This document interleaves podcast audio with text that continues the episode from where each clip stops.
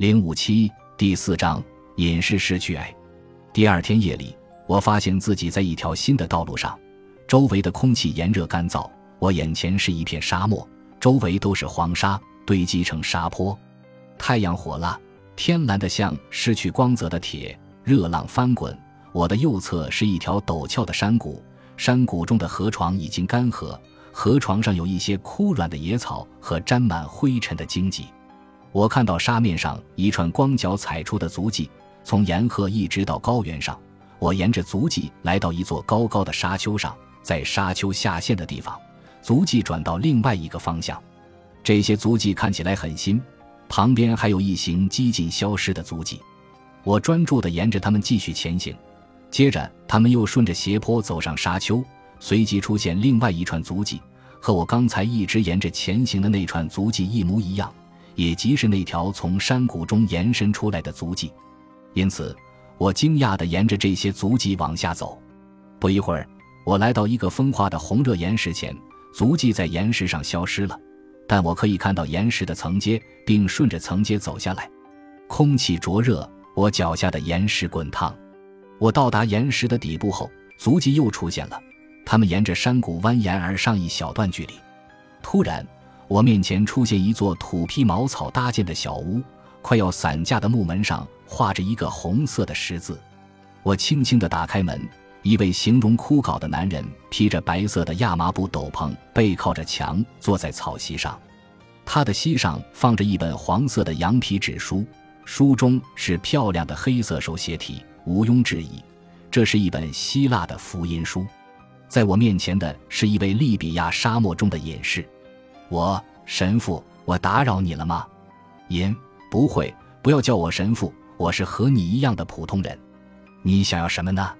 我，我不想要什么。我在沙漠中行走时，无意间闯到这里。我看到沙面上有足迹，沿着这些足迹辗转来到你这里。银，你看到的是我每天黎明和傍晚走过的足迹。我原谅我打扰你了，你的虔诚能见到你。是我难得的荣幸。我从来没有见过隐士。隐，如果你顺着山谷走下去，你还能见到其他隐士。有些人像我一样住在简陋的茅屋中，有些人住在古人在岩石上开凿的坟墓中。我生活在山谷的最深处，因为这里最孤独安静，在这里我最接近沙漠的平静。我，你已经在这里很久了。隐，我差不多已经生活在这里十年了。但事实上，我已经记不清在这里多少年了，可能更久。时光飞逝啊，我时光飞逝，怎么可能？你的生活肯定异常单调。银对我而言，的确是时光飞逝，甚至更快。你好像是一个异教徒，我我，不不全是。我在一个有基督教信仰的家庭中长大。银。那你怎么怀疑我感到时光飞逝呢？你肯定知道悲伤的人都在忙些什么，只有游手好闲的人才会感到厌倦。我恕我在问，我实在是太好奇了。那你都在忙些什么呢？银，你是个孩子吗？首先，你看到我在读书，而且作息规律。我，但我实在看不出来你在忙些什么。这本书你应该已经通读过很多遍了吧？如果这是福音书。我猜测，那么你应该已经烂熟于心了吧？银，你讲的话是何等幼稚！当然，一本书可以读很多遍，或许你已经烂熟于心，但尽管如此，当你再次阅读书中文字的时候，会出现某些新的东西，甚至是你以前从来没有过的新思想。每一个字对你的精神都有用。但如果你最终将这本书放下一个周，在你的精神经历过各式各样的变化之后，当你在拿起这本书时，你又能够理解到大量新的东西。我我无法理解这些，还是同一本书，没有任何变化。纵然十分高深奥妙，甚至神圣，但也不至于让你读无数年啊！银你的回答让人感到震惊。那么你会怎么读这本圣书呢？难道你真的在这本书中看到的都是一成不变的内容？你从哪里来？你是一名真正的异教徒，我请不要见怪。如果我像一名异教徒，请不要敌视我。让我继续跟你说话吧。我想聆听你的话语，就把我视为一个无知的学生吧。我完全听你的。因如果我称你为异教徒，别把它视为对你的侮辱。我曾经也是一名异教徒，我清晰的记得那时候我完全和你一样。我又怎么能够责怪你无知呢？我谢谢你的耐心，但我很想知道你是怎么读这本书的，从这本书中读到什么。因你的问题不好回答，回答你的问题比向盲人解释颜色还要难。你首先必须知道一件事情：文字的组合不是只有一重含义，但人们为了获得清晰明确的语言，倾向于仅赋予文字的序列一重含义。这是一种世俗和狭隘的倾向，处在神圣的创造性计划的最深层。如果你在更高的水平上洞察神圣的思想，那么你会发现，文字的序列不只有一种正确的含义。只有知道文字序列的全部含义，才是全知。我们在试图掌握更多的含义。我，如果我理解正确的话，你认为新约中神圣的文字也有双重含义。有公开的和隐秘的双重含义，就像犹太学者对待他们的圣书一样。隐，这是严重的迷信，离我很远。我发现你对神圣的事物完全没有体验。我，我必须承认我对这些东西一无所知，但我非常愿意体验和理解你理解的这些文字序列的多重含义。隐，很不幸，我无法将我知道的一切告诉你，但是。我尝试将这些要素给你讲清楚。由于你很无知，因此这次我要从别处谈起。你要知道，在我认识基督教之前，我是亚历山大里亚城的一名雄辩家和哲学家。我有很多学生，其中有很多是罗马人，有些是蛮族，还有一些高卢人和英国人。我不仅教他们希腊哲学历史，还有新的体系，其中有培洛体系。我们把培洛称为犹太人。裴洛头脑聪明，但特别抽象，就像犹太人自己设计的体系一样。他也是自己言语的奴隶。我加入自己的思想，把他们变成一张庞大的文字网，不仅网住了我的学生，我也深陷其中。我过度单溺于文字和名目，这是我们自己制造的可恶产物，又赋予他们神圣的力量。是的，我们甚至相信他们是真实存在的。相信我们自己拥有神圣而且赋予文字的神圣。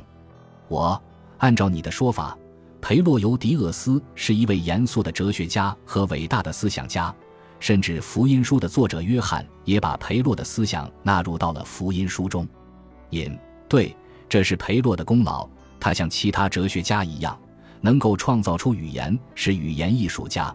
但文字不应该成为神。我我无法理解这里。约翰福音中不是说道就是神吗？而这却是你刚才明确反对的。因小心成为文字的奴隶，应该这样读福音书，要把它放到具体的语境中读。这里写的是生命在它里头。约翰在这里是怎么说的？我这生命就是人的光，光照在黑暗中，黑暗不能理解光。有一个人，名叫约翰。是神所差来的，他来是要做见证，就是为光做见证，使众人借着他可以相信。他不是那光，而是要为那光做见证。那光来到世界，是普照世人的真光。他在世界，世界也是借着他造的，世界却不认识他。这是我看到的内容，但你是怎么理解的呢？因我问你，罗格斯是个概念还是一个词？他是一道光，实际上是一个人，生活在人间。你看，约翰只是借用培洛的一个词，把罗格斯和光放在一起，描述人的儿子。约翰把罗格斯的含义赋予活人，而培洛把罗格斯视为毫无生机的概念，夺取生命力，甚至是神圣的生命。这样，死者就无法获得生命，活着的被杀掉。这也是我所犯的致命错误。我，我明白你的意思。对我而言，你的思想很新颖，值得我深入思考。直到现在，我仍然一直认为这正是约翰所指的含义：吉人的儿子就是罗格斯，他能够把更低的精神提升到更高的精神，进入罗格斯的世界。但你却让我看到相反的一面。约翰把罗格斯的含义带下来到人身上。因事实上，我看到约翰曾经做出巨大的贡献，他把罗格斯的含义提升到人的水平上。我，你独特的洞察极大地激发了我的好奇心。什么情况？你认为人高于罗格斯吗？因，我只能在你所理解的范畴内回答这个问题。如果人的神不高于一切，那么他就不是由血肉之躯所生，而是来自罗格斯。我这样讲我就明白了，但我承认这种观点让我很吃惊。让我感到特别震惊的是，你作为一名基督教的隐士，竟然有这样的观点。我没有想到你会这样想。隐，我已经注意到你完全误解了我的想法和要义。让我给你讲一个我的小例子吧。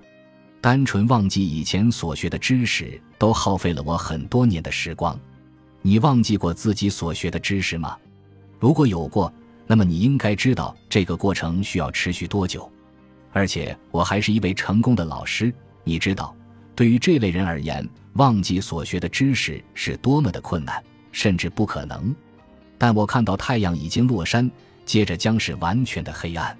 夜晚很安静，我带你去晚上休息的地方。早上我需要工作，如果你愿意，可以中午之后再来找我，我们继续探讨。他带着我走出茅屋，山谷笼罩在蓝色的阴影中，星星已经在天空中闪耀。他带着我来到一块岩石的角落，我们来到一个在岩石上开凿的坟墓入口处。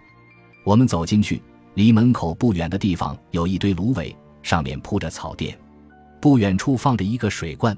白色的桌布上有干枣和黑面包，尹，这是你休息的地方，还有你的晚餐，好好休息。当太阳升起的时候，不要忘记晨祷。隐士生活在无尽的沙漠中，充满令人敬畏的美丽。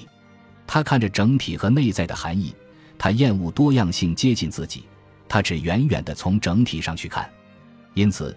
银色的光辉和快乐，还有美丽，都使他看不到多样性。只有简单和单纯的东西才能靠近他，因为近在咫尺的多样性和复杂性会破坏银色的光辉。天空中不能有云，雾和雾雨都不能出现在他的周围，否则他无法在远处从整体上观察多样性。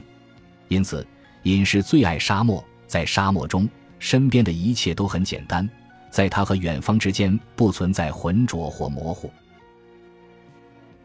本集播放完毕，感谢您的收听，喜欢请订阅加关注，主页有更多精彩内容。